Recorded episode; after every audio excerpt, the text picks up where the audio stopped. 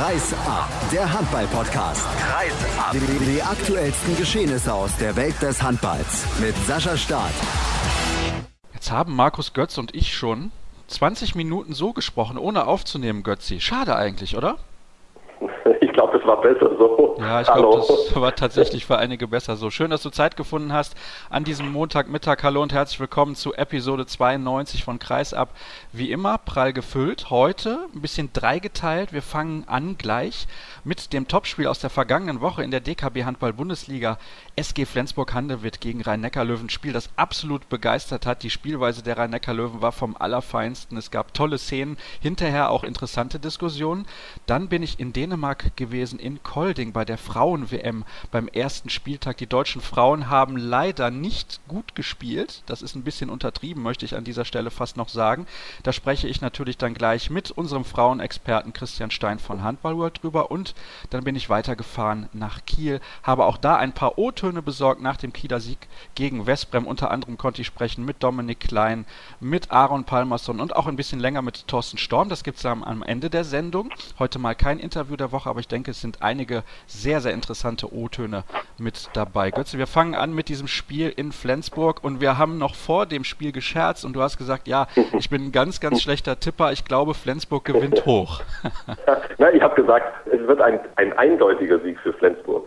Damit wollte ich nicht sagen, dass sie mit 8, 9, 10 Toren Unterschied gewinnen, sondern ich wollte damit sagen, dass sie die bessere Mannschaft, dass ich sie als bessere Mannschaft erwarte und dass sie das Spiel eindeutig gewinnen. Und ich habe, du hast es ja schon gesagt, äh, ich vergaß nicht zu erwähnen, dass ich ein hundsmiserabler Tipper bin und äh, du weißt ja, was passiert ist dann. Ja, ich war schockiert von der ersten Halbzeit von Flensburg, weil im Prinzip gar nichts funktioniert hat. Die Abwehr hat nicht funktioniert, Anderson hat nicht funktioniert, der Tempogegenstoß hat dadurch nicht funktioniert und im gebundenen Positionsspiel waren sie auch nicht sonderlich kreativ, war ein komplett gebrauchter Tag, gerade in der ersten Halbzeit.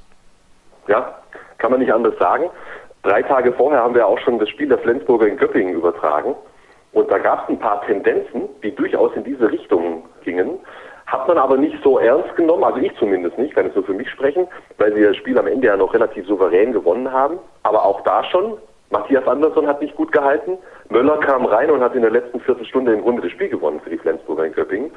Auch aus dem, aus dem Positionsangriff heraus ist, ist, ist wenig gelaufen. Mogensen saß auch da nur draußen, hat mich aber auch total überrascht, warum Mogensen so wenig gespielt hat gegen die Löwen. Gegenstoß hat da halt äh, noch besser funktioniert äh, und das haben ja die Löwen wahnsinnig gut unterbunden in diesem Spiel. Ja, also irgendwie, also tut mir immer schwer, dann immer irgendwie die, das große Fass aufzumachen und von wegen die Spielweise ist entschlüsselt und bla bla bla, aber sowohl Göppingen als auch die Löwen dann natürlich umso mehr waren in der Lage, sich richtig gut einzustellen auf das Flensburger Spiel.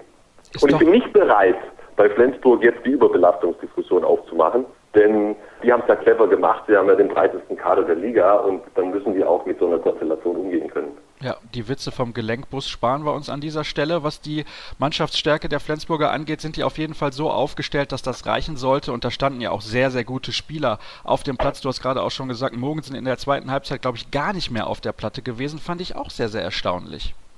Hm. Ich habe keine Ahnung, was da dahinter steckt. Also ich glaube, wir können auf jeden Fall davon ausgehen, dass Lubo Franje das Beste für seine Mannschaft entscheidet. Also wird es Gründe haben, die ich nicht kenne. Er ist nicht verletzt, er ist nicht angeschlagen, vielleicht ist er ein bisschen platt, vielleicht hat er einfach einen Hänger. Lubo erlebt ihn ja nicht nur bei den Spielen, sondern auch jeden Tag im Training und drumherum. Es muss seine Gründe gehabt haben. Uns wurden die nicht offenbart. Hat mich sehr überrascht. Er hat da auf Mahé gesetzt, um das Spiel irgendwie noch äh, zu biegen.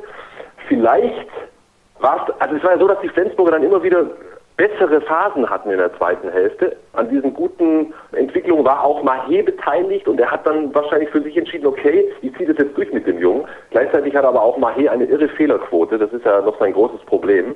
Und es hat dann einfach nicht gereicht. Also ja, ich war auch überrascht. Oder weiß auch nicht, ob dann Mogensen nicht der Typ ist, der, wenn er ganz spät kommt und keine Bindung zum Spiel hat, ob der dann noch wirklich Akzente setzen kann oder was da äh, in Jubos Kopf vor sich ging, weiß ich nicht. Ich habe mich auch überrascht, dass er so wenig gespielt hat.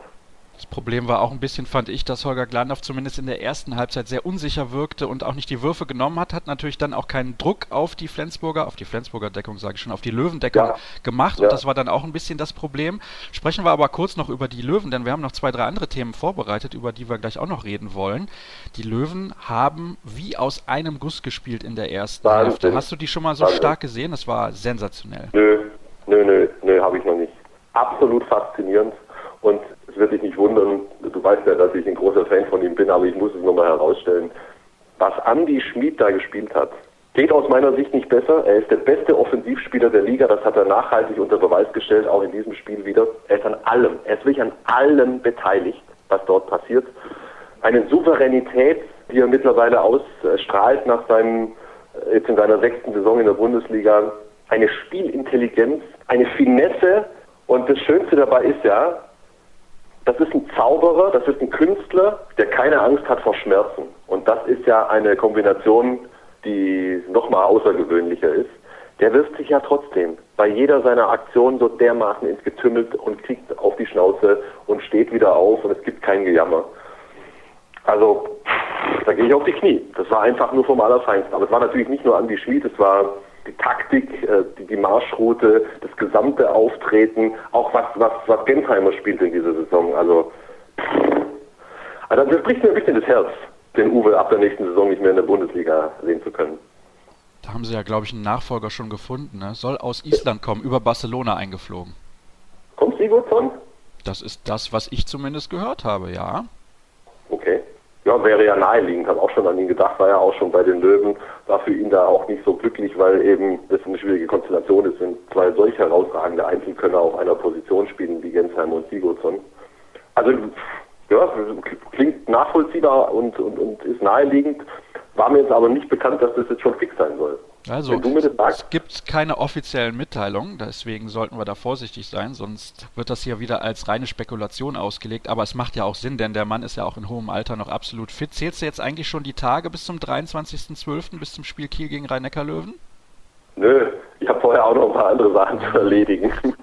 nee, aber wird natürlich geil, logisch. Also auf der anderen Seite durch den Sieg der Löwen in Flensburg ist jetzt ja ein bisschen Feuer raus aus dem Spiel, auf eine gewisse Art und Weise. An einer anderen Stelle wieder nicht. Also ist ja so, hätten die Flensburger gewonnen, dann würden die Löwen ja mit einem irrsinnigen Druck nach Kiel fahren, weil dann hätten sie unter Umständen nach einem super Start zum Jahreswechsel doch mindestens sechs Minuspunkte auf dem Konto.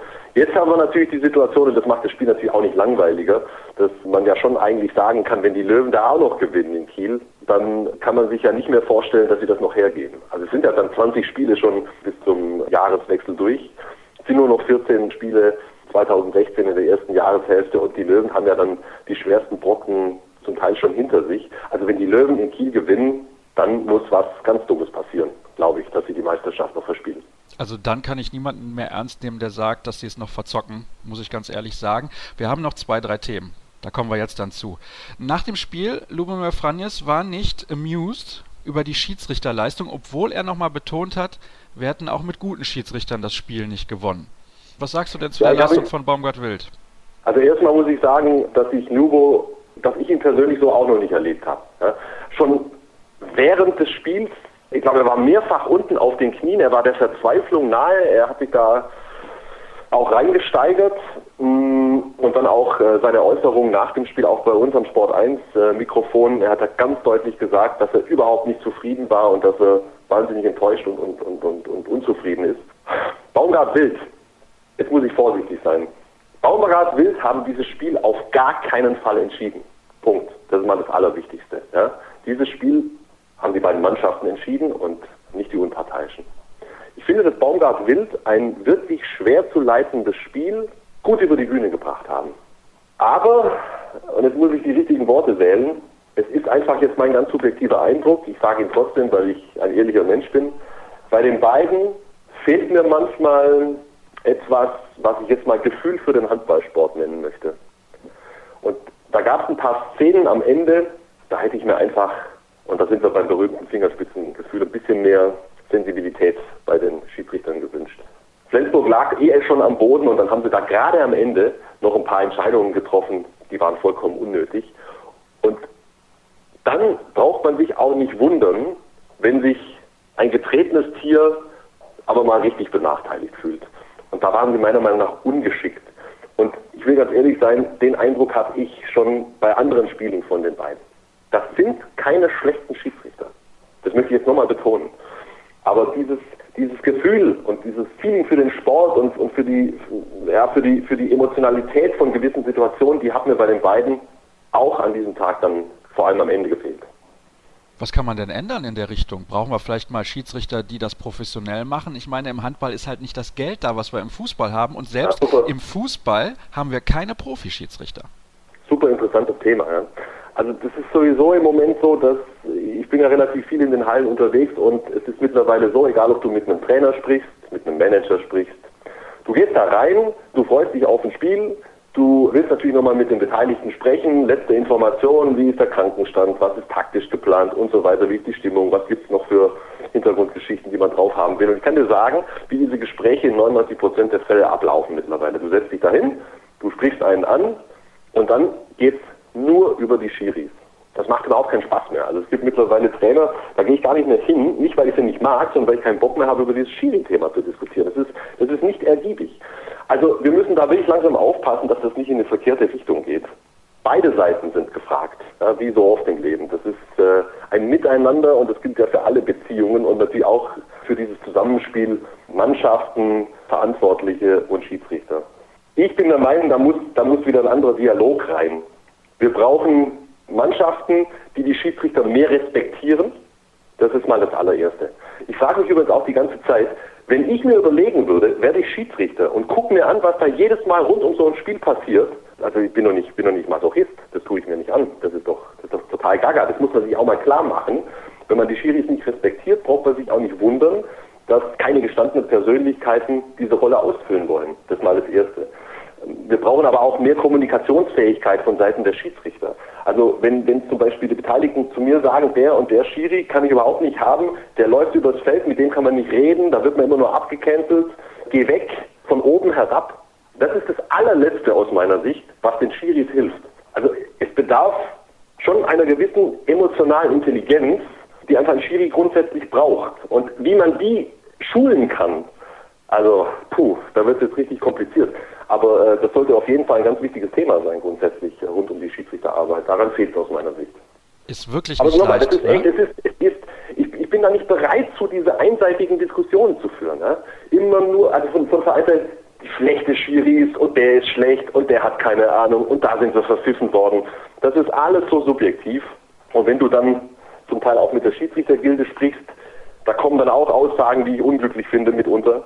Es gibt übrigens aber auch eine Menge Schiris, die absolut offen sind für, für Kritik und für den Dialog. Ich würde mir einfach nur wünschen, dass, dass, dass alle Seiten wieder aufeinander zugehen und, und einen neuen Dialog in Gang bringen, weil das, so wie sich das jetzt für mich darstellt, als einer, der da relativ häufig vor Ort auftaucht, das ist nicht fruchtbar. Das führt uns nicht weiter. Fehlt das generell ein bisschen im Handball, dieser offene und ehrliche Dialog im Moment? Ja, er ist mir zu einseitig. Das ist das große Problem im Handball. Ich habe das Gefühl, ach, was heißt so im Handball, das wird wahrscheinlich woanders auch so sein, aber wir sind halt vor allen Dingen ganz intensiv beim Handball unterwegs, du ja auch. Du kannst ja jetzt jeden Punkt rausnehmen, der in irgendeiner Art und Weise im Moment intensiv diskutiert wird rund um den Handball. Es wird halt immer sehr einseitig gesehen. Ja? Ob das jetzt das Überbelastungsthema ist, ob das das Schiedsrichterthema ist, Liga, 16er, 18er Liga und so weiter und so fort. Jeder sieht die Problematik natürlich aus seiner persönlichen Position und vergisst mitunter, dass es auch noch was Großes Ganzes gibt. Und das ist etwas, was mir im Handball schon seit vielen Jahren ganz schön gegen den Strich geht, dass es nicht mehr Leute, mehr Beteiligte gibt im Handballzirkus, die in der Lage sind, das ein bisschen ganzheitlicher zu sehen. Belastung ist da ja auch ein Thema, was dich ein bisschen nervt, ne? Weil eigentlich sagen immer alle, ja, die Liga in Deutschland, die ist halt ein bisschen zu groß, deswegen haben die Vereine international keine Möglichkeit mehr, gute Leistungen zu bringen. Trotzdem übrigens muss man an der Stelle auch mal erwähnen, die SG Flensburg-Handewitt ist im Moment Tabellenführer in ihrer Champions League-Gruppe und die Rhein-Neckar-Löwen haben auch noch theoretische Chancen, ihre Gruppe zu gewinnen, haben allerdings schon ein Spiel ein bisschen blöd verloren, eins abgeschenkt mehr oder weniger in Skopje damals. Deswegen sind die Chancen da nicht so gut. Hat natürlich Gründe, Gründe, weil in der Bundesliga du in jedem Spiel im Prinzip Vollgas geben musst. Ist ja auch schön, wünschen wir uns ja auch so. Es ist eine super Saison dieses Jahr in der Bundesliga. Toller Handball, der geboten wird. Klar, unten da fallen im Moment ein paar Teams ab, aber generell ist das ja genau das Produkt, was wir eigentlich sehen wollen. Und ja, Belastung ist dann ein schwieriges Thema. Ja, das ist, das ist ein gutes Beispiel. Ja. Worauf du hinaus willst, glaube ich, ist jedem Handball-Interessierten klar, der die Diskussionen verfolgt. Von Kieler Seite kamen da ja auch in letzter Zeit immer wieder massive Einwände, dass es so nicht weitergehen kann und wir brauchen eine reduzierte Liga und wir brauchen dieses und wir brauchen jenes, denn sonst haben wir, wie hat Alfred Gislason gesagt, wir haben dann nicht mehr die, die beste, sondern nur noch die breiteste Liga. Ich bin zutiefst davon überzeugt, dass das, was du gerade gesagt hast, richtig ist. Die Basis für alles ist eine starke Bundesliga. Und wenn wir dahingehend Entscheidungen treffen, dass die Bundesliga geschwächt wird, im Ansinnen, die Top-Clubs international konkurrenzfähiger zu machen, dann geht das auf lange Sicht aus meiner Sicht definitiv nach hinten los. Und dieses Überbelastungsthema, das ist halt auch eins, das man nicht nur schwarz und weiß sehen kann. Eine Mannschaft, die nicht international spielt, hat kein Überbelastungsthema. Auch nicht mit 18 Bundesligisten. Und ich kann komplett nachvollziehen, wenn die Jungs aus Balingen aus äh, Stuttgart, vom Belgischen HC und von wem auch immer sagen, für uns wäre das eine Katastrophe, wenn wir auf 16 runtergehen. Nicht, weil wir dann noch größeren Druck im Abstiegskampf haben, sondern weil uns auch zwei Heimspiele wegbrechen. Kann ich komplett nachvollziehen.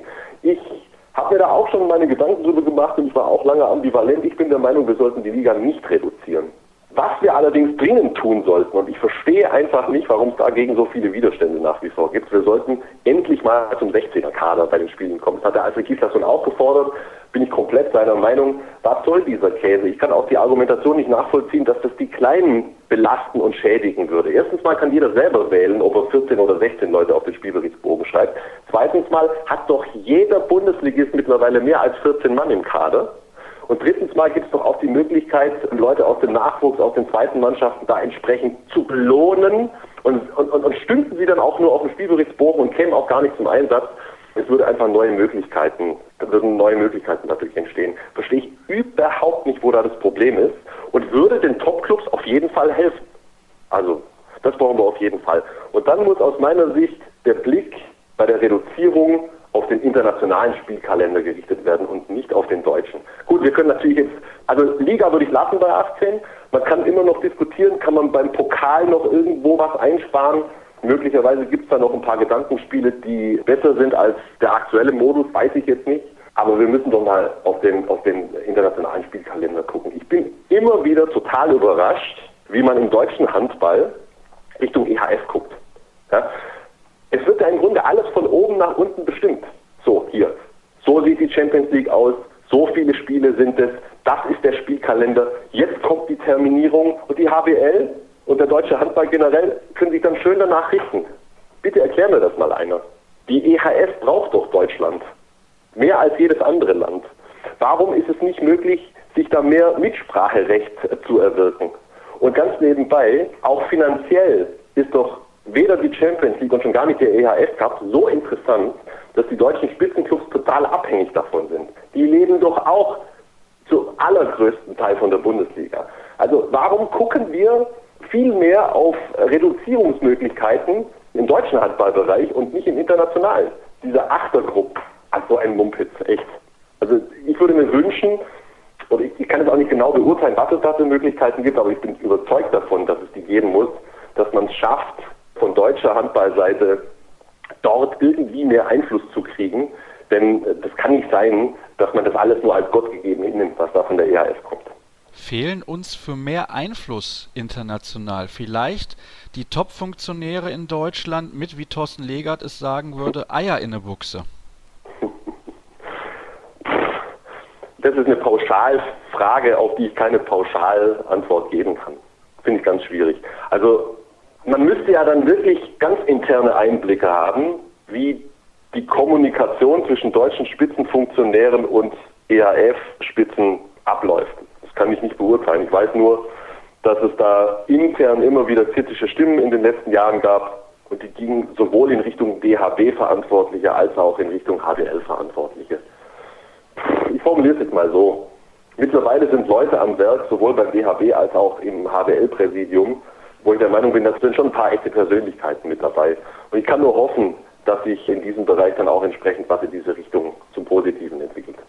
Ich habe noch ein Argument gegen den 16er Kader, weil du eben gesagt hast, ich verstehe nicht, was die Leute dagegen haben könnten. Ja, raus damit. Ja. Lass uns diskutieren. Würde das nicht gleichzeitig bedeuten, also das befürchte ich zumindest, dass die guten Spieler der schlechten Teams bei den guten Teams dann nur auf der Bank sitzen und sich auch gar nicht weiterentwickeln und vielleicht auch junge Talente dann früher zu guten Mannschaften gehen und da eigentlich gar nicht zum Einsatz kommen?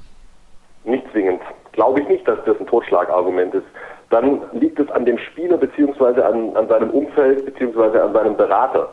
Also die Entscheidung muss jeder für sich treffen. Wann mache ich den Schritt zu einem Spitzenclub? In welcher Entwicklungsphase bin ich? Wie viel Spielzeit brauche ich? Also das ist ja immer noch die freie Entscheidungsmöglichkeit. Ja. Außerdem ist es ja nicht so, dass die Budgets bei den Topclubs nicht ausgereizt wären. Also was ich jetzt mir nicht vorstellen kann, ist doch gar nicht realistisch, dass selbst Clubs wie Flensburg und Kiel, sollte es zur Erhöhung auf 16 Leute kommen, plötzlich nochmal zwei Kracher da einkaufen. Das ist doch, ist doch Blödsinn. Übrigens ganz nebenbei, Flensburg hat doch, wie viele Leute haben die im Kader, wenn alle da sind? 18 oder 19? Die sind doch eh alle schon da. Etliche sind's. Also es reicht aus, zumindest für Flensburg. Deswegen sind die auch in der Lage, in der Champions League eine sehr gute Rolle zu spielen, haben aber also in der glaube, Bundesliga das, teilweise dann Probleme. Ja, aber ich glaube das, wie gesagt, ich glaube das nicht. Ich glaube, das, also dein, dein Argument, die Gefahr, die besteht vielleicht, aber nur dann, wenn, wenn keine klugen Entscheidungen getroffen werden. Also das, das kann man umgehen, wenn man als Spieler klaren Verstandes ist und ziemlich genau weiß, was ich wann brauche und wenn die Beratung auch entsprechend gut ist. Ich glaube nicht, dass das zwangsläufig so laufen würde. Ja, da sagst du was mit der Beratung.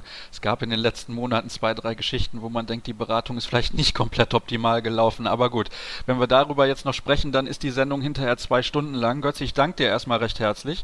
Ich könnte eigentlich hier schon abbrechen, komplett die Sendung und nur noch die O-Töne dran schieben, aber wir wollen natürlich noch über das sprechen, was in Dänemark am ersten Spieltag der Frauen-WM los war. Deutschland ist komplett unter die Räder gekommen und das ist noch freundlich formuliert. 20 zu 30 hat die deutsche Frauennationalmannschaft verloren gegen Frankreich. Darüber spreche ich gleich mit dem Kollegen Christian Stein. Vorher gibt es aber erstmal ein paar O-Töne, nämlich zu dem Thema, wo Götzi und ich eigentlich drüber gesprochen haben, nämlich Flensburg gegen die Rhein-Neckar-Löwen. Ich hatte nach der Partie die Gelegenheit zu sprechen mit Anders Anders Eggert, mit Andy Schmid und mit Uwe Gensheimer. Anders Eggert, normalerweise stehe ich dann immer nach dem Spiel und gratuliere den Spielern. Ja. Heute kann ich das leider nicht machen. Ich bin ein bisschen schockiert, gerade über die erste Halbzeit. Du auch? Äh, ja, das war ja nicht wie erwartet. Äh, wir haben eigentlich ein gutes Gefühl gehabt. Äh, wir fühlten uns vorbereitet, äh, wir fühlten uns gut drauf. Die haben gut gespielt. Dazu müssen wir auch sagen, wir haben nicht unsere beste Leistung gebracht heute. Wir haben aber gekämpft von Anfang bis Ende, aber einfach so viele Fehler gemacht und äh, das haben die bestraft. Was hat denn insgesamt bei euch nicht so gut funktioniert heute, außer dass ihr Fehler gemacht habt? Ja, also das Angriff äh, lief ja nicht ganz rund. Das kommt natürlich auch ein bisschen durch äh, Fehler, dann wird man ein bisschen unsicher. Dann ging es ja richtig schnell von Anfang und wurde, glaube ich, 13-5 von 3-3 oder sowas. Das darf natürlich nicht zu Hause passieren, aber ja, aber unser Angriff war, finde ich, das große Problem erste Halbzeit und dadurch wurden wir ja auch durch äh, Gegenstöße bestraft. Auf was hattet ihr euch denn vorbereitet? Die Löwen haben eine 6-0 gespielt, zwar aggressiv, aber eine 6-0. Normalerweise spielen sie sehr oft die 3-3. Worauf hattet ihr euch vorbereitet? Ja, wir haben uns eigentlich auf beides vorbereitet. Wir wussten, die haben diese beide Abwehr, die haben 6-0, die haben im Prinzip auch 5-1 wir wussten ja, was passieren konnte. Wir haben ja so oft gegen die Löwen gespielt. Ähm, heute hat es einfach nicht geklappt. Wir wollen ja die gerne in Bewegung bringen. Das äh, hat nicht ganz geklappt. Dadurch haben wir auch ein paar, paar Blocks getroffen. Dadurch kamen Gegenstöße und ja, wie gesagt, dann ging es schnell. Was bedeutet das jetzt für die Meisterschaft? Der Rückstand ist zwei Punkte größer geworden. Es war heute eine große Chance für euch. Ja, das war natürlich eine Chance zurückzukommen. Wir wussten schon mit unserem Punktverlust ganz am Anfang der Saison, dass es ganz, ganz schwer wurde. Ja, jetzt sieht es ja deutlich schwerer aus, wenn nicht unmöglich aus. Andi Schmidt, herzlichen Glückwunsch. Das war ein ganz, ganz wichtiger Auswärtssieg heute für euch. Ich bin ein bisschen schockiert, muss ich ehrlich sagen. So hoch hätte ich es nicht erwartet, ganz ehrlich. Ja, wir natürlich auch nicht. Äh, war äh, ist sicherlich die optimale erste Halbzeit, die wir gespielt haben. Und dann gehen wir plus 8 in die Halbzeit. Also das äh, ist uns auch noch nie passiert. Und äh, ja, wir haben äh, richtig äh, gut gespielt in der ersten Halbzeit, haben kaum Gegenstöße zugelassen und dann in der zweiten Halbzeit wurde es nochmal eng. Flensburg hat viel probiert mit offensiven Deckung und Manndeckung und solche Sachen und dann haben wir aber dann schon irgendwann den Schlüssel gefunden und dann das Spiel nach Hause gebracht. Hattest du in der zweiten Halbzeit nochmal das Gefühl, dass das Spiel kippen könnte wieder? Weil Flensburg hat dann schon einen deutlich besseren Eindruck gemacht als in der ersten Halbzeit. Ja, ich hatte schon das Gefühl, wenn, sie jetzt noch, äh, wenn sie jetzt auf zwei oder auf eins rankommen, dann kann es schon nochmal kippen. Ja, die Halle war dann da, aber ähm, uns war irgendwie klar, dass es nochmal eng werden könnte, dass man hier durchspaziert in der zweiten Halbzeit. Das haben wir nicht gedacht, aber ähm, ja, am Ende ist es für uns entscheidend, dass wir das Spiel gewonnen haben. Ich fand heute wieder mal sehr beeindruckend, dass ihr auch die 6-0-Variante unglaublich stark spielt. Hat sich das überrascht, dass sich der Trainer dafür entschieden hat heute? Also, nee, wir haben äh, verschiedene Deckungsvarianten und äh, er äh, überlegt sich, äh, überlegt sich immer das Richtige. Ich habe mit Deckung nicht so viel zu tun, deswegen äh, bin ich froh, dass er äh, so viel Ahnung hat. Ja gut, eine Frage habe ich trotzdem noch. Die Fans jubeln ja hier im Hintergrund natürlich jetzt schon, weil die sich sehr freuen über diesen Erfolg. Was bedeutet das für die Meisterschaft? Überhaupt nichts. Es waren wichtige Punkte. Ähm, die Punkte kann man sich nicht äh, budgetieren, aber ähm, was es für die Meisterschaft bedeutet, äh, war wichtig, dass wir hier gewonnen haben, dass wir auch ein Zeichen setzen konnten. Aber äh, es ist noch ein zu weiter Weg, um äh, von Zeichen zu sprechen. Uwe Gensheimer, herzlichen Glückwunsch. Das war ein sehr souveräner Sieg bei der SG Flensburg-Handewitt. Ich bin immer noch ein bisschen schockiert. Wie geht's dir? Naja, souverän äh, wäre es gewesen, wenn wir die Flensburger nicht mehr hätten rankommen lassen in der zweiten Halbzeit. Wir haben eine, ja, muss man sagen, überragende erste Halbzeit gespielt und waren da schon weit am Leistungsmaximum und dann haben die Flensburger nochmal umgestellt. Es war klar in der Halbzeit, dass sie nochmal alles probieren werden, alles in die Waagschale werfen, waren dann sehr offensiv und dann haben wir uns zu schlecht bewegt und jeder weiß, wenn man dann äh, technische Fehler im Angriff produziert und macht und dann rollen die Flensburger nach vorne ähm, mit ihrem Tempo spielen. Da haben sie dann leider den Vorsprung auf drei Tore abnagen können und dann war eigentlich die fast die größere Leistung hier, auswärts in Flensburg, dann zurück ins Spiel zu finden und clever zu agieren. Dann haben wir es geschafft, wieder uns ohne Ball besser zu bewegen und die, die offensivere, offensive Variante dann ein und andere Mal aushebeln können. Du klingst so, ähm, so nüchtern irgendwie. Also nicht, dass du dir jetzt hier ein paar Bierchen hättest trinken müssen in der Kabine, aber ich meine das eher so von der, ja, von deiner Aussage her, dass du sagst, ja, zweite Halbzeit war dann halt nicht souverän, aber wenn man am Ende mit sieben in Flensburg gewinnt, muss man eigentlich schon sehr zufrieden sein. Ja klar, das sind wir, sind wir auch. Es war ein ganz, ganz wichtiger Erfolg hier heute für uns. Trotzdem weitermachen. Okay, gut, dann sind eigentlich alle Fragen beantwortet. Ich danke dir recht herzlich. Bitte. Es geht weiter hier bei Kreisab Episode 92 und ich sage Hallo an Christian Stein von Handball World. Hallo nach Köln. Ich grüße dich. Ja, was sagst du denn zum ersten Spiel der deutschen Frauennationalmannschaft bei der Weltmeisterschaft in Dänemark? 2030 verloren, das war nix. Nein, das war sehr, sehr ernüchternd. Vor allen Dingen in der, in der Abwehr natürlich Riesenlöcher gewesen. Gerade in der ersten Halbzeit offensiv eine Wurfeffektivität von unterirdischem Ausmaße letztendlich. Es ist ja jetzt nicht so, dass, dass Frankreich irgendwie Handball vom anderen Stern gespielt hätte. Die haben eine solide Hausmannskost dargeboten und das hat gereicht, um uns mit zehn Toren letztendlich abzufertigen. Gerade defensiv war ich auch sehr, sehr enttäuscht. Alison Pinot beispielsweise, die konnte in der ersten Halbzeit mehrfach von siebeneinhalb Metern einfach mal den Stemmwurf rausholen. Und klar, bei so einer tollen Spielerin landet der dann auch häufiger mal im Tor. Also die Gegenwehr hat mir auch irgendwie gefehlt. Mal abgesehen davon, dass wir vorne einfach keine Bälle getroffen haben.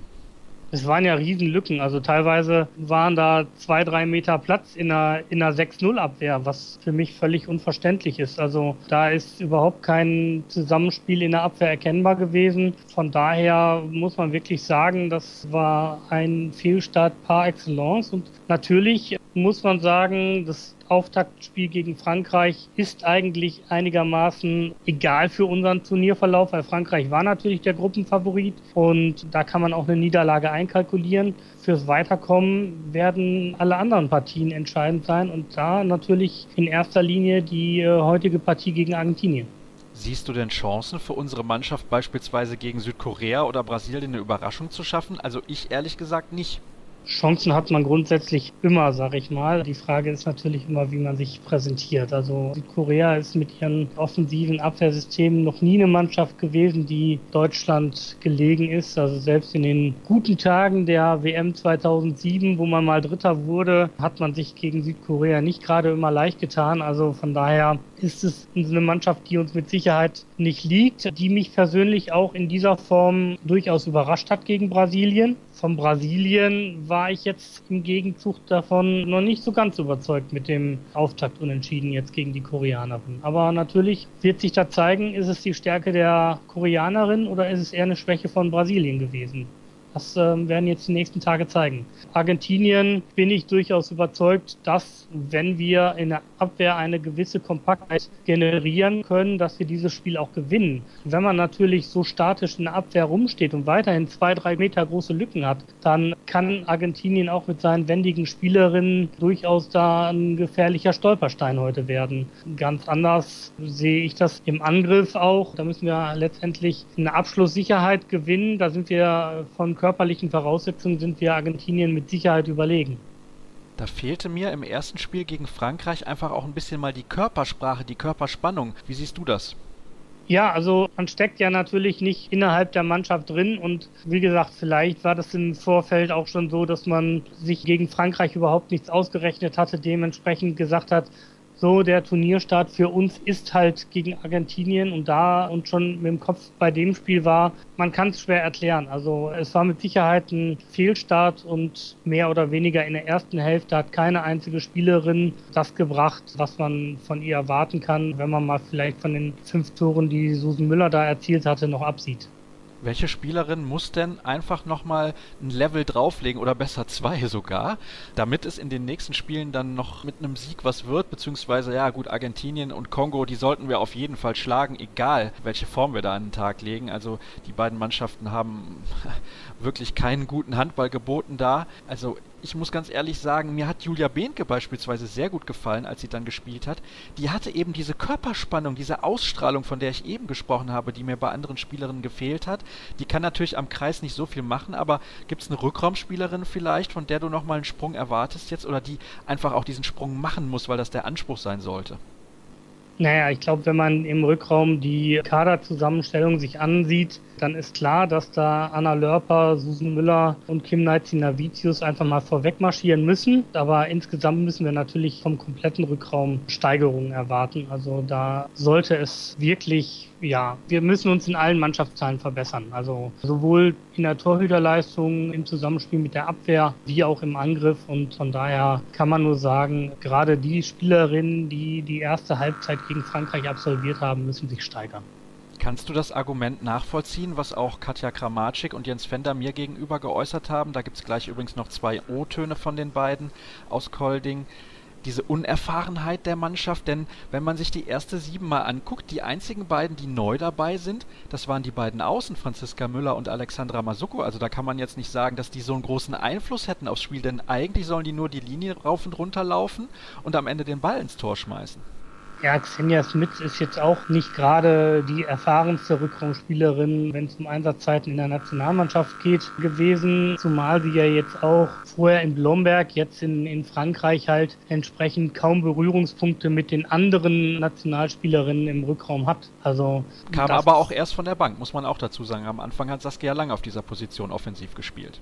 Ja, Saskia Lang hätte ich, hätte ich mir auch mehr von erwartet, stand aber scheinbar auch noch neben sich, auch in der Abwehr kann sie da deutlich besser decken und muss sie auch besser decken, weil ich glaube, das ist die Rolle, die ihr da zukommt. Jakob Westergaard hat sich entschieden, auf Nadja Nordgornaya zu verzichten und da ist dann gerade Saskia Lang gefordert, diese Lücke letztendlich zu schließen, dadurch, dass sie das Zusammenspiel schon mit Susan Müller auch kennt, dass sie andere Spielerinnen aus Leipzig, die dass sie den langen Pass auf Matsuko auf rechts außen quer über die Abwehr spielen kann. Ich glaube, da ist sie gerade gefordert.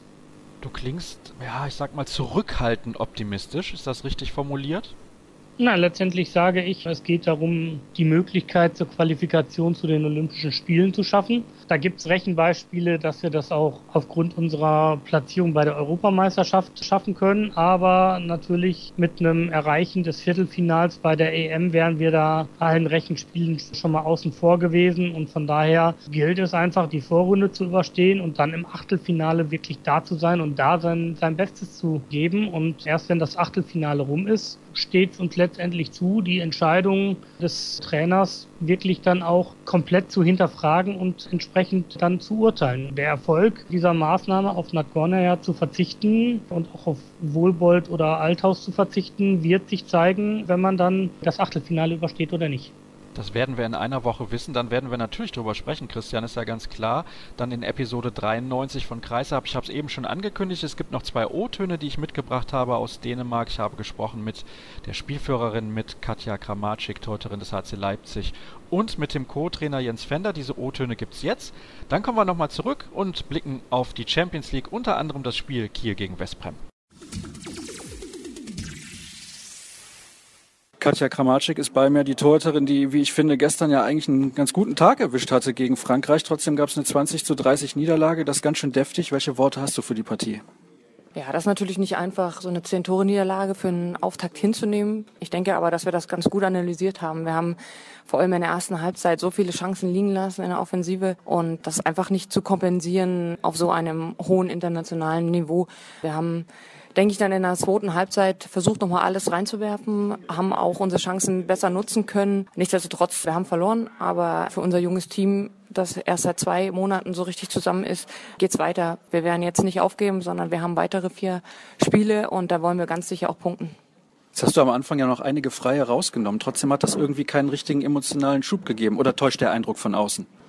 Ich denke, wenn man vorne die Chancen liegen lässt, dann nimmt man auch vieles mit nach hinten und man macht sich einen Kopf, warum schafft man es nicht, selber vorne Tore zu erzielen. Da kann man natürlich rackern da hinten in der Abwehr, wie man will. Sie haben schon gesagt, hinten haben wir einiges rausholen können in der ersten Halbzeit, aber wir haben eben nur sieben Tore erzielt und dafür ist dann Frankreich einfach zu stark. Die kommen dann im Gegenkonter und so viele freie Würfe kann man dann einfach auch mit der Abwehr und wir Torhüter nicht kompensieren. Jetzt werde ich von der Spielerin schon gesiezt, soweit ist es schon gekommen. Naja gut. Was muss denn im restlichen Turnierverlauf dann besser werden? Du hast jetzt schon mehrfach die Chancenverwertung vorne angesprochen. Trotzdem hatte ich auch das Gefühl, defensiv seid ihr oft zu spät gekommen. Lag das jetzt daran, dass die französischen Spielerinnen relativ schnell auf den Beinen sind oder dass ihr vielleicht im Kopf ein bisschen zu langsam wart? Das war, denke ich, ein Zusammenspiel. Die Französinnen gehören hier mit zu den Teams, das um den Titel mitspielen wird und sind natürlich auch physisch sehr stark. Da waren wir immer mal einen Schritt zu spät in der Abwehr und dann habe ich es eben schon angesprochen, die mangelnde Chancenverwertung. Das ist natürlich sehr schwer mental zu verarbeiten, gerade für Spieler, die ihr erstes Großturnier spielen und eben nicht die Erfahrung haben auf dem internationalen Niveau. Bist du dahingehend ein bisschen froh, dass der nächste Gegner jetzt nicht Brasilien oder Südkorea heißt? Welcher Gegner jetzt kommt, ist mir eigentlich ziemlich egal. Ich denke, dass wir uns als Team hier zusammenrappeln und einfach auch allen zeigen wollen, dass wir ein junges, hungriges Team sind, was deutlich besser spielen kann. Und als nächstes kommt Argentinien und ganz klar wollen wir da die ersten beiden Punkte. Dafür viel Erfolg. Dankeschön. Jens Fender ist bei mir, der Co-Trainer der deutschen Frauennationalmannschaft. Jens, das war gestern ein Ergebnis, wie wir uns das alle nicht hätten vorstellen können, glaube ich, vor der Partie. Wie bewertet ihr mit ein bisschen Abstand dieses Resultat? Ja, uns war ja schon vor dem Spiel bewusst, dass es so ein bisschen wie eine Wundertüte ist mit der jungen Mannschaft. Das ist aber jetzt äh, leider Gottes zum, zum Negativen, vor allen Dingen in der ersten Halbzeit dann der Schuss nach hinten losgegangen. Das muss man eindeutig sagen, dass wir da körperlich noch nicht so präsent waren, wie man das bei einer Weltmeisterschaft sein muss. Die Französinnen haben uns da aufgrund ihrer Erfahrung so ein bisschen den Schneid abgekauft, sind äh, viel, viel härter in die Zweikämpfe gegangen und haben unsere jungen Spielerinnen absolut beeindruckt. Jetzt ist Unbekümmertheit natürlich dann auch vielleicht ein Vorteil, wenn man so unbedarft und jung und unerfahren in so ein Turnier reingeht. Davon habe ich leider nicht so viel gesehen. Bist du davon auch ein bisschen enttäuscht? Ja, ich will das jetzt nicht überbewerten. Also wir müssen ganz klar sagen, dass, dass die Chancen durchaus da waren in der ersten Halbzeit schon, dass die letzte Konsequenz aber gefehlt hat, in diese Chancen reinzugehen und dann auch mit dem nötigen Mut durchzuziehen. Das war so ein bisschen so, ja, wir haben die Chancen, aber ich bin mir nicht so ganz sicher. Und äh, jetzt liegt es natürlich am Trainerteam, den, den Spielerinnen das Selbstvertrauen zu geben, dass sie dieses letzte bisschen noch dann rauskitzeln können auch. Wie kann man das denn machen? Ja, Selbstvertrauen zusprechen. Na, ganz klar, den Mut zusprechen. Sie haben gute Aktionen gehabt, äh, aber Sie müssen natürlich auch wissen, und das war sicherlich auch Thema, dass wir einfach bissiger sein müssen. Wir müssen bissiger sein, wir müssen konsequenter in die, in die Zweikämpfe, in der Abwehr vor allen Dingen gehen, um uns da die Sicherheit zu holen. Das hat gefehlt, das war zu ansetzen in der zweiten Halbzeit gestern zu sehen, aber da müssen wir natürlich auch selbst gegenüber der zweiten Halbzeit uns noch steigern. Wenn man jetzt auch sieht, die Französinnen hatten eine Wurfquote von 63 Prozent, obwohl Katja Kramatschik am Anfang auch ein paar Freie noch rausgenommen hat. 18 Mal hat Frankreich aus der Nahwurfzone geworfen, das ist extrem viel. Ja, wir haben vor allen Dingen äh, im, im, Gegenstoß zu viele Tore reinbekommen insgesamt und über die, über die Außenpositionen, da müssen wir einfach härter dran arbeiten. Das war sicherlich so, dass wir gewisse Dinge auch in Kauf nehmen wollten, aber wir waren im Zentrum nicht so kompakt, wie wir uns das vorgestellt haben. Das war eigentlich das größte Manko vor allen Dingen in der ersten Halbzeit, weil wir da nicht die richtige Einstellung auch zu den Kreisspielerinnen gefunden haben, die immer wieder es geschafft haben, Sperrstellungen, Blockstellungen zu schaffen für die gefährlichen Rückraumspielerinnen. Jetzt müssen wir nicht drüber reden, dass Argentinien ein anderer Gegner ist. Also die haben sicherlich nicht die Qualität im Ansatz, die Frankreich hat.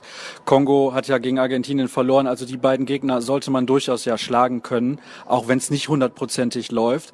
Aber wenn ich jetzt dann so gesehen habe, Brasilien, Südkorea, das war auch ein sehr, sehr enges Spiel. Gegen die beiden wird es auch eng. Ja, soweit denken wir noch gar nicht. Wir denken jetzt erstmal an das Argentinien-Spiel. Wir müssen uns ganz klar in diesem Spiel Selbstvertrauen holen, in das Turnier hineinfinden, weil das wird ein Schlüssel sein. Wenn wir jetzt es schaffen, in dieses Spiel mit dem Selbstvertrauen reinzugehen, das wir brauchen, uns das Erfolgserlebnis zu holen, dann kann das von heute auf morgen wieder ganz anders aussehen. Und von daher ist die Choreografie einigermaßen gut für uns, dass wir jetzt die Chance haben, uns da ins Turnier reinzuspielen. Was ist denn für dich der Hauptanlass daran zu glauben, dass wir dieses Olympia-Qualifikationsticket lösen können? Ja, soweit wollen wir jetzt noch gar nicht denken. Wir müssen erstmal an das nächste Spiel denken. Wir müssen äh, denken, dass wir viele Dinge verbessern müssen, um wieder überhaupt in das Turnier reinzufinden. Das wird entscheidend sein. Wir können nur von Spiel zu Spiel denken, auch wenn das jetzt eine Plattitüde ist. Aber das hat das erste Spiel ganz klar gezeigt. Wir dürfen nicht zu weit nach vorne schauen. Wir müssen ganz, ganz klar Schritt für Schritt gehen. Dabei viel Erfolg. Ich danke dir. Zum Abschluss der heutigen Sendung schauen Christian Stein und ich noch ein wenig auf die Champions League der Männer und da gab es am Wochenende sehr, sehr interessante Duelle. Ich hatte die Möglichkeit gestern in Kiel vor Ort mit dabei zu sein. Auch da gibt es dann noch ein paar, wie ich finde, sehr interessante O-Töne, habe ich am Anfang der Sendung ja schon angekündigt. Jetzt aber noch eine Ankündigung für heute Abend, denn wenn ihr die deutsche Frauennationalmannschaft sehen wollt, bei der Weltmeisterschaft in Dänemark gegen Argentinien geht das wo, Christian? Ja, das geht auf der Internetplattform eversport.tv. Da dann mit Flash und Handball, da sieht man letztendlich alle Übertragungen der Spiele. Ich hatte das ja in der Vorwoche schon angekündigt. Im Endeffekt, es hätte noch immer gut gegangen. Das hat sich ausgezahlt, auch wenn es irgendwie erst zwei Stunden vor dem ersten WM-Spiel wirklich die Nachricht gab, dass die Streams auch in Deutschland verfügbar sind und erst den Anpfiff des ersten Spiels noch ein bisschen verpasst hatte. Aber man kann alle Spiele sehen, richtig?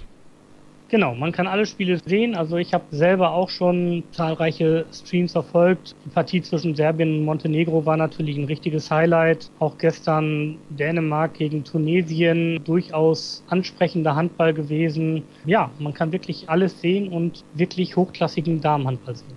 Apropos hochklassig, das war auch das Spiel zwischen Kiel und Westbrem. Zumindest auf kämpferischem Niveau hat der THW Kiel da super dagegen gehalten, lagen kurz vor Schluss noch zurück, haben das Ding dann gedreht, auch mit einem emotionalen Schub seitens von Dominik Klein, der zurückgekehrt ist nach langer Verletzungspause. Hätte ich nicht erwartet, dass die ohne Kaneas und natürlich ohne den gesperrten Domaga Dufniak in der Lage sind, da Westbrem zu schlagen. Du? Nein, das hätte ich nicht erwartet. Allerdings muss man auch sagen, dass sich Momir Illich beim Heimspiel gegen Paris die Handwurzel gebrochen hatte und dementsprechend die Reise nicht nach Kiel mit angetreten ist. Also dementsprechend geschwächt war natürlich auch Westbrem dann an diesem Sonntag in in Kiel und von daher war es mit Sicherheit ein Ergebnis, was man so im Vorfeld nicht erwarten konnte und was mit Sicherheit nicht so die großen Auswirkungen aus Kieler Sicht leider mit sich bringen wird in der Gruppe. Ich glaube, am ehesten profitieren im Moment davon Flensburg und Paris. Das ist auf jeden Fall so, wenn wir auf die Tabelle schauen. Jeweils 16 Punkte für Flensburg und für PSG.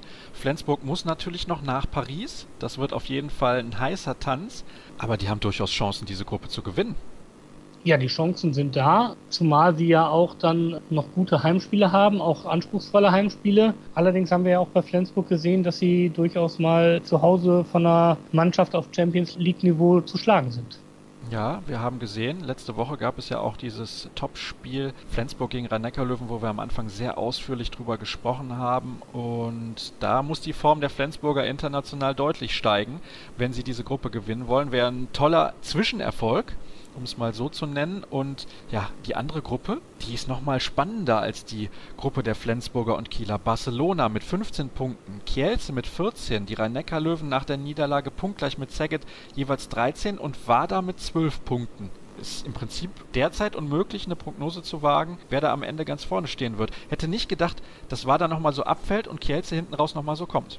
Nee, das hätte ich auch nicht unbedingt erwartet. Letztendlich ist ja in der Gruppe ja auch nur erstmal entscheidend, dass man weiterkommt. Das haben alle fünf Mannschaften jetzt praktisch schon sichergestellt. Vier Spieltage vor Schluss. Also letztendlich wissen wir auch, äh, die Mannschaften auf den Plätzen zwei bis sechs, da gibt's nicht so viele, so viele Traumlose hinterher in der, in der K.O.-Phase. Also als Gruppenzweiter trifft man jetzt auf eine Mannschaft aus den, aus den Playoffs von den Gruppen C und D. Das heißt, es könnte da nach Brest oder Saporosche gehen. Also von daher frage ich auch mal, ob man unbedingt Zweiter werden möchte. Und wenn man dann Dritter ist, dann spielt man gegen den Sechsten. Das ist äh, vielleicht noch das dankbarste Los, aber ob man dann Vierter oder Fünfter ist, ist letztendlich auch egal. Also dieses neue System wird sich für uns final wirklich erst erklären, wenn wir im Viertelfinale sind und dann sehen, welche Mannschaften wirklich davon profitieren, ein Spiel weniger gehabt zu haben oder mehr Spiele gehabt zu haben. Das wird sich dann erst zeigen. Das habe ich übrigens auch Aaron Palmerson gefragt und der war einer derjenigen, die ich nach dem Spiel Kiel gegen Westbrem am Mikrofon hatte. Unter anderem habe ich auch noch gesprochen mit Rune Darmke, natürlich auch mit Dominik Klein, der das Siegtor kurz vor Schluss gemacht hat und da war mächtig was los in der Halle in Kiel. Also wer immer sagt, in Kiel da ist keine Emotion mit dabei oder das ist ein Opernpublikum, das muss ich für dieses Spiel auf jeden Fall verneinen. Da war richtig was los und es war super damit auch dabei gewesen zu sein. Und mit Thorsten Storm habe ich auch noch gesprochen. Der hatte jede Menge zu sagen und deswegen solltet ihr euch das auf jeden Fall auch anhören. Und ja, damit wären wir eigentlich durch für heute. Diese Woche gibt es kein Quiz, das gibt es dann nächste Woche wieder im Interview der Woche. Ich hoffe trotzdem, es hat euch Spaß gemacht. Hört euch jetzt noch die O-Töne an mit Rune Darmke, Dominik Klein, Aaron Palmerson und Thorsten Storm. Danke, dass ihr mit dabei gewesen seid und bis nächste Woche. Rune Darmke ist bei mir erstmal herzlichen Glückwunsch zu diesem, wie ich finde, tollen Sieg heute gegen Westbrem. Das war eine grandiose Leistung von euch. Ja, vor allem kämpferisch. Also wir haben heute alles reingelegt, was wir zusammen irgendwie rausholen konnten und dass es dann noch so eine Geschichte zum Schluss ist, das hätte natürlich keiner gedacht, auch mit dem Comeback von Mini und, äh, und wir freuen uns einfach über die zwei Punkte. Das heißt, da ist jetzt auch nicht irgendwie ein bisschen Neid dabei. Du bist ja ein paar Minuten vor Schluss rausgekommen, aber da freut man sich dann schon für den ja, Kollegen. Natürlich. Ich meine, er hat eine unglaublich lange Leinzeit jetzt hinter sich und äh, hat das sehr gut gemacht zum Schluss und Hauptsache wir gewinnen. Vor dem Spiel hätte ich das nicht gedacht, dass ihr in der Lage seid, mit den Ausfällen, die ihr jetzt auch noch hattet. Du? Ja, manchmal ist das so. Manchmal rückt man dann noch näher zusammen und geht noch mehr über den Kampf. Und dann ist jedes Spiel, muss auch erstmal gespielt werden, bevor es entschieden ist. Da wird immer viel im Vorwege äh, prognostiziert, aber heute hat man gesehen, dass jedes Spiel wieder anders laufen kann. Ich glaube, der Gruppensieg ist trotzdem weg. Da müssen wir jetzt nicht mehr spekulieren, weil das wird relativ schwer, da nochmal auf den ersten Platz zu springen. Könntet ihr sowas ein bisschen wie der unangenehmste Gegner werden in der nächsten Runde, dass alle nicht gegen euch spielen wollen, weil ihr jetzt so langsam in Fahrt kommt? Ja, ich glaube, niemand will so gern gegen uns spielen. Also ich glaube, da gibt es einfach ein paar Mannschaften, die man ungern hat. Und ich denke, da gehören wir auch immer noch dazu. Also wir haben gezeigt, dass wir gegen jeden Gegner gewinnen können. Und Westbrem ist im Moment, glaube ich, der Gegner, der am besten drauf ist. Gegen Paris mit 8 gewonnen. Und äh, da müssen die anderen jetzt auch erstmal zeigen, dass sie uns schlagen können. Zum Abschluss noch ein paar Worte zu Niklas Landin. War das vielleicht die beste Leistung, die er bisher im THW-Trikot gebracht hat? Oh, das weiß ich nicht. Ist auf jeden Fall eine von äh, vielen guten Leistungen, die er in letzter Zeit bringt. Dominik Klein, erstmal natürlich herzlichen Glückwunsch und schön, dass du wieder da bist. Manchmal träumt man ja so ein bisschen vor so einem Spiel, wenn man dann endlich wieder mitspielen darf. Hast du dir das so vorgestellt? Nee, das kann man, glaube ich, nicht anders schreiben. Als so, ein, so, ein, so eine Story ist, glaube ich, irgendwo erfunden. Es wäre ein Märchen, wenn mir das jemand vorher erzählt hätte, dass das so läuft. Aber der Trainer hatte mir in in der 40. Minute so ein bisschen signalisiert, du kommst gleich. Und dann habe ich natürlich noch mehr mit den Hufen geschaut, dass ich es nicht aushalten konnte, ihm zu sagen, mal ein bisschen, lass uns noch mal bei zwei Tore Rückstand noch mal einen Push geben in die Halle, ein bisschen aufwecken und dann, äh, sie war eh schon da, aber dann noch mal einen oben drauf zu setzen mit, mit der Aktion war natürlich hervorragend und dann, äh, ja, ist das einfach, muss man das genießen können. Hattest ein bisschen Hummeln im Hintern, hört sich gerade so an.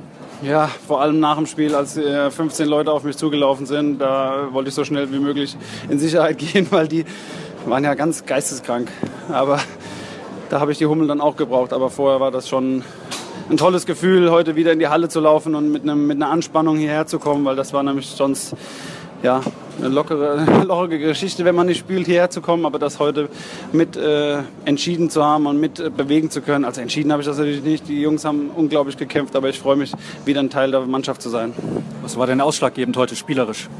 Kampf, absoluter Kampf. Wir haben gewusst, was uns äh, erwartet, dass wir da hier bis zum Schluss kämpfen müssen, dass wir von der ersten Minute zeigen müssen, dass das mit uns heute hier ganz schön schwierig wird. Und äh, gerade nach den Ausfällen, nach der ganzen Situation, wie wir gerade dastehen, hervorragende Mannschaftsleistung mit allem, wer da Mame von ersten Minute an der Abwehr gekämpft. Wir wollten zeigen, dass wir hierher im Haus sind. Und das Publikum hat natürlich den Rest gegeben. Habt ihr jetzt die Form, die ihr braucht, um in der Liga vielleicht mal ganz vorne anzugreifen und auch in der Champions League wieder für Furore zu sorgen oder braucht ihr noch ein bisschen? Ja, was heißt Form? Ich glaube, die, die Herangehensweise an das Ganze, wie wir heute gezeigt haben, dass wir durch Kampf, jeder steht für den anderen da, jeder ist in der Abwehr bereit zu helfen. Da kann mal ein Fehler passieren, bis nach außen gespielt werden und dann steht unser Torwart immer noch da. Aber vorher helfen wir uns und stehen, stehen uns bei und das ist natürlich hervorragend. Vielen Dank. Aaron Palmerson, ja, tut mir leid, dass ich jetzt auch noch ein paar Fragen stellen muss, die die ganzen Kollegen schon gestellt haben. Knappe Niederlage heute für euch in Kiel. Hatte ich vorher nicht mit gerechnet, muss ich ehrlich sagen. Bei Kiel gab es ja noch zwei Ausfälle. Dufner gesperrt und Caneas war auch nicht mit dabei. Ihr konntet die Erwartungen heute nicht so ganz erfüllen, oder? Nein, also wir haben verloren und äh, alle haben gedacht, dass wir, sollen, also, dass wir hier gewinnen würden. Aber wir auch. Also wir wollten viel besser spielen. Wir hatten eine Woche, uns äh, vorzubereiten und äh, ja, was wir eigentlich machen wollten, haben die, die hatten Lösungen in der Abwehr überall. Also am Anfang so haben, hatten die Lösungen von, einem anderen Spiel und äh, das haben wir gut gemacht. Wir haben einfach schlecht in der Angriff gespielt heute und äh, ja, vier oder keine Ahnung, vier oder 25 Tore ist einfach äh, zu schlecht hier gegen THW zu, äh, zu machen. Hattet ihr dann keine Alternativen in eurem Spielplan mehr offensiv, wenn du gesagt hast, sie haben immer Lösungen gefunden in der Abwehr? Doch, natürlich. Also auf jeden Fall. Aber die Abwehr war stark von dem und dann zweite Hasse hat äh, Niklas gut gehalten und äh, und äh, ja, wie ich gesagt habe, wir haben einfach zu schlecht in der, in der Angriff gespielt. Und ähm, ja, wenn so viele Spieler, ich auch, also zu schlecht spielen, dann natürlich verlierst du dann hier. Du hast eben zu einem Kollegen gesagt, es wäre gar nicht so schlecht, ein Achtelfinale zu haben. Warum?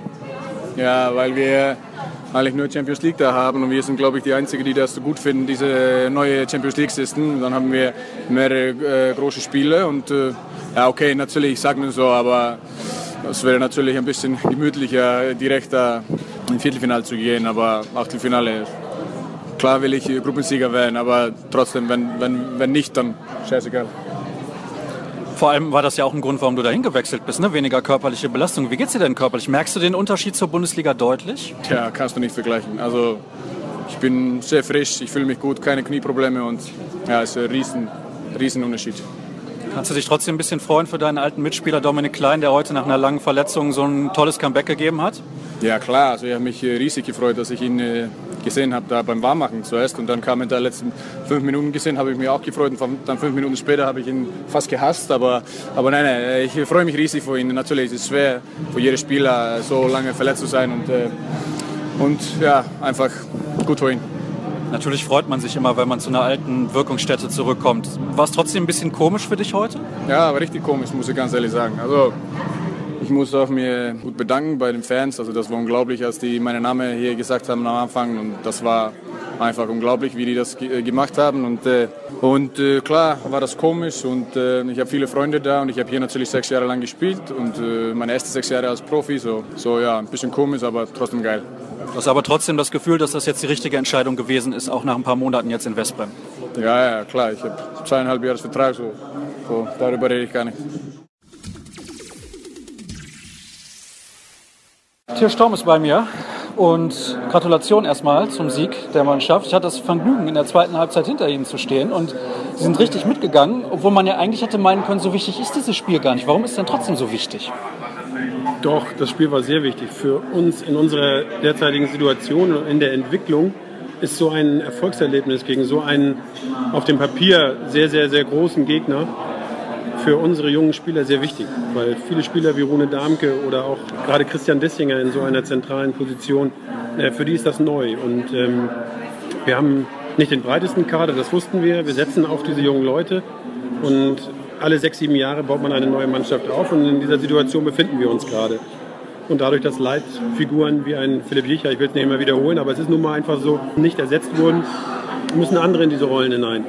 Und ich finde es einfach toll, dass unser Trainer Alfred Gisterson diese Geduld hat, mit diesen jungen Leuten zu arbeiten und vor allen Dingen diesen Arsch in der Hose hat, das durchzuziehen, so konsequent das Ganze durchzuziehen. Und Das ist sicherlich neu hier in Kiel, aber wir werden so wieder eine neue große Mannschaft aufbauen. Und deswegen war heute so ein, ein Erlebnis für diese Jungs so wichtig. Bevor wir zu dem Umbau kommen, da muss ich Sie natürlich auch zu fragen, weil da gab es ja auch ein bisschen Kritik von Seiten der Fans, kann man vielleicht auch ein bisschen nachvollziehen, aber kommen wir gleich noch zu. Was hat die Mannschaft denn heute so gut gemacht, dass es am Ende zum Sieg gereicht hat? Ja, die Leidenschaft, die ich eben schon erwähnt habe und dieser absolute Wille, sich nicht abschütteln zu lassen. Also Westbrem war ja spielerisch und auch von der Abgezocktheit her uns diesen Schritt voraus. Deswegen haben sie auch die meiste Zeit geführt. Aber wir haben uns nicht abschütteln lassen. Wir haben immer wieder gezeigt, nee, wir bleiben dran, wir gehen hinterher und haben dann nachher entscheidende Bälle geklaut. Dann war Niklas Landin da. Der ist mittlerweile ja ein Riesenrückhalt. Der ist der Torhüter, der Nachfolger von Thierry Maillet, der in diese Fußstapfen tritt und die sind auch nicht so groß für ihn. Und das hat nachher dazu geführt, dass wir den Schneid abgekauft haben, abgekämpft haben. Das hat den Ausschlag gegeben für mich. Da gibt es ja dann den nächsten, der auch noch kommt, Andreas Wolf, der ist auch nicht so schlecht. Also ich glaube, auf der Torhüterposition funktioniert das mit dem Umbruch dann hervorragend. Es gab, ich habe es eben schon ein bisschen angedeutet, Diskussionen, was diese Vertragsgeschichte mit Dominik Klein angeht. Vielleicht können Sie aus Ihrer Situation mal ein bisschen schildern, was Sie daran vielleicht auch ein bisschen geärgert hat. Nein, erstmal kann ich es verstehen, weil man kann dieser oder der anderen Meinung sein. Ähm, wie gesagt, wir bauen hier eine neue Mannschaft auf und eine Mannschaft, die die nächsten fünf, sechs Jahre zusammenstehen soll. Und wir hätten Mini gerne im nächsten Jahr noch hier im Team gehabt und vielleicht auch als Standby-Spieler danach und dann eben in den Verein eingebaut.